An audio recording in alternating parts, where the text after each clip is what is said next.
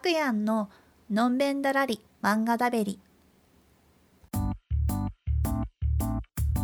あくやんです。こんにちは。今実家にうさぎがいるんですけど私が家を出てから弟が連れてきたうさぎなので接触回数はまあまだ全然ないんですよね。子供の頃は社宅に住んでいて基本ペット禁止だったので生き物を飼うといえば昆虫か魚か爬虫類かという感じであの何、ですかねそこら辺で捕まえられる生き物に限られていました。あのでもですね別にこれ私が捕まえてたんじゃなくてまああの基本弟があの近くの河原とかでね捕まえてきたやつを家に連れて帰ってきてたっていう感じです。あの父親が昆虫好きなので私自身も小さい頃から昆虫図鑑を読んで虫取りしに行ったりとかもよくしていてなんかまあ虫に対する抵抗が、まあ、ないわけじゃないえー、とカブトムシとかそういう昆虫、まあ、蝶とかの昆虫は全然抵抗はないですがまあでも捕まえても基本逃がす派でしたね。はい。ただね弟がね捕まえたの家に持ってきちゃうんですよ。うん。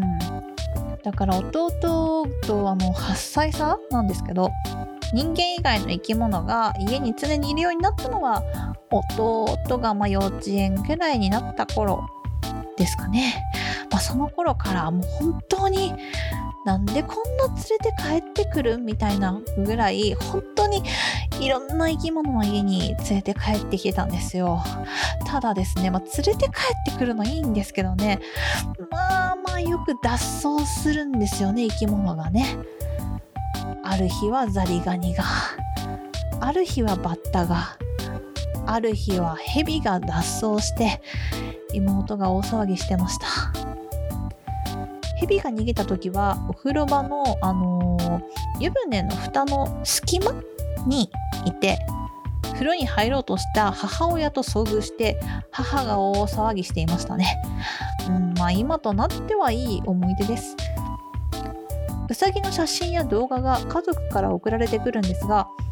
やっぱりうさぎかわいいですね。なんかあのー、昆虫とかヘビも、まあ、それはそれの可愛さがあるんだけど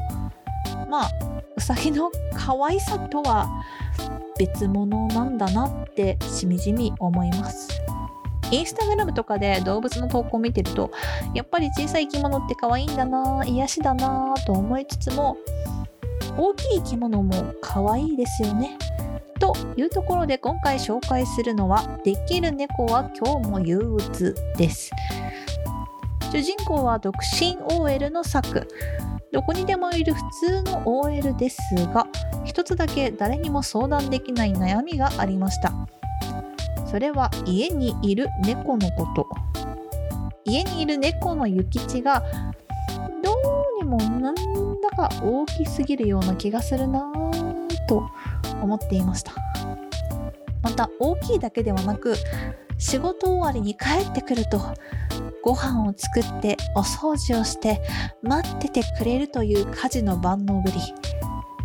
たとえご飯の後うっかり柵が寝落ちしてもお風呂に入れてくれるし毎日のお弁当も美味しく作ってくれるという至り尽くせりぶり。世の中の猫ってこんな感じなの？でも癒されるからいっかみたいな大きめ猫と OL さんのほのぼのライフ漫画です。この漫画読めば読むほどね猫の諭吉がうちにも来てほしい。ってすごくすごくすごくすごく思います。だって毎日しっかりがっつりばっちり家事やってくれる上にモフモフな癒しで自分の面倒を自分で見てくれちゃうんですよ。何その人間の欲望を詰め込んで混ぜ込んだ存在ってなるじゃないですか。自分で買い物に行ってくれたりもするんでまあありがたいんですけど、まあ、若干そのね周りの人から「え大きい猫？が二足歩行で歩いてる?」みたいに怖がられたりしないかなってちょっと不思議になったりもするんですけど周りからは精巧な被り物を常に着てるちょっと変な人がいるなぐらいしか思われてないみたいなんですね一応飼い主であるサックは会社ではビシッと仕事しているものの家に帰るとだらけちゃう親しみの持てる人物です。今はリモートワークだからまあまだいいんですけど通勤して遅い時間仕事して帰ってきて家事をしっかりやるなんて無理じゃないですか。そんな時に猫ちゃんがお料理作ってお掃除して迎えてくれたらもう恋人も結婚相手もいらないですよね。今期が遅れるというよりは今期をかなぐり捨ててでも諭吉に家に来てほしい。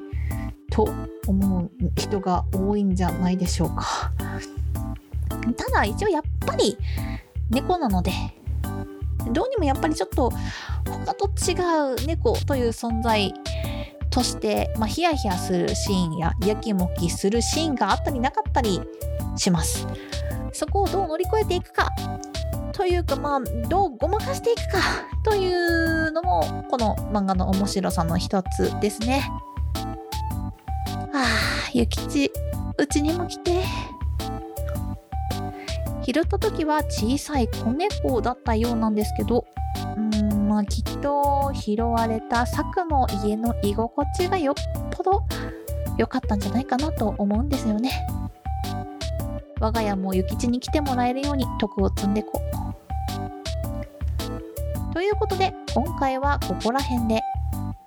それではまた次回。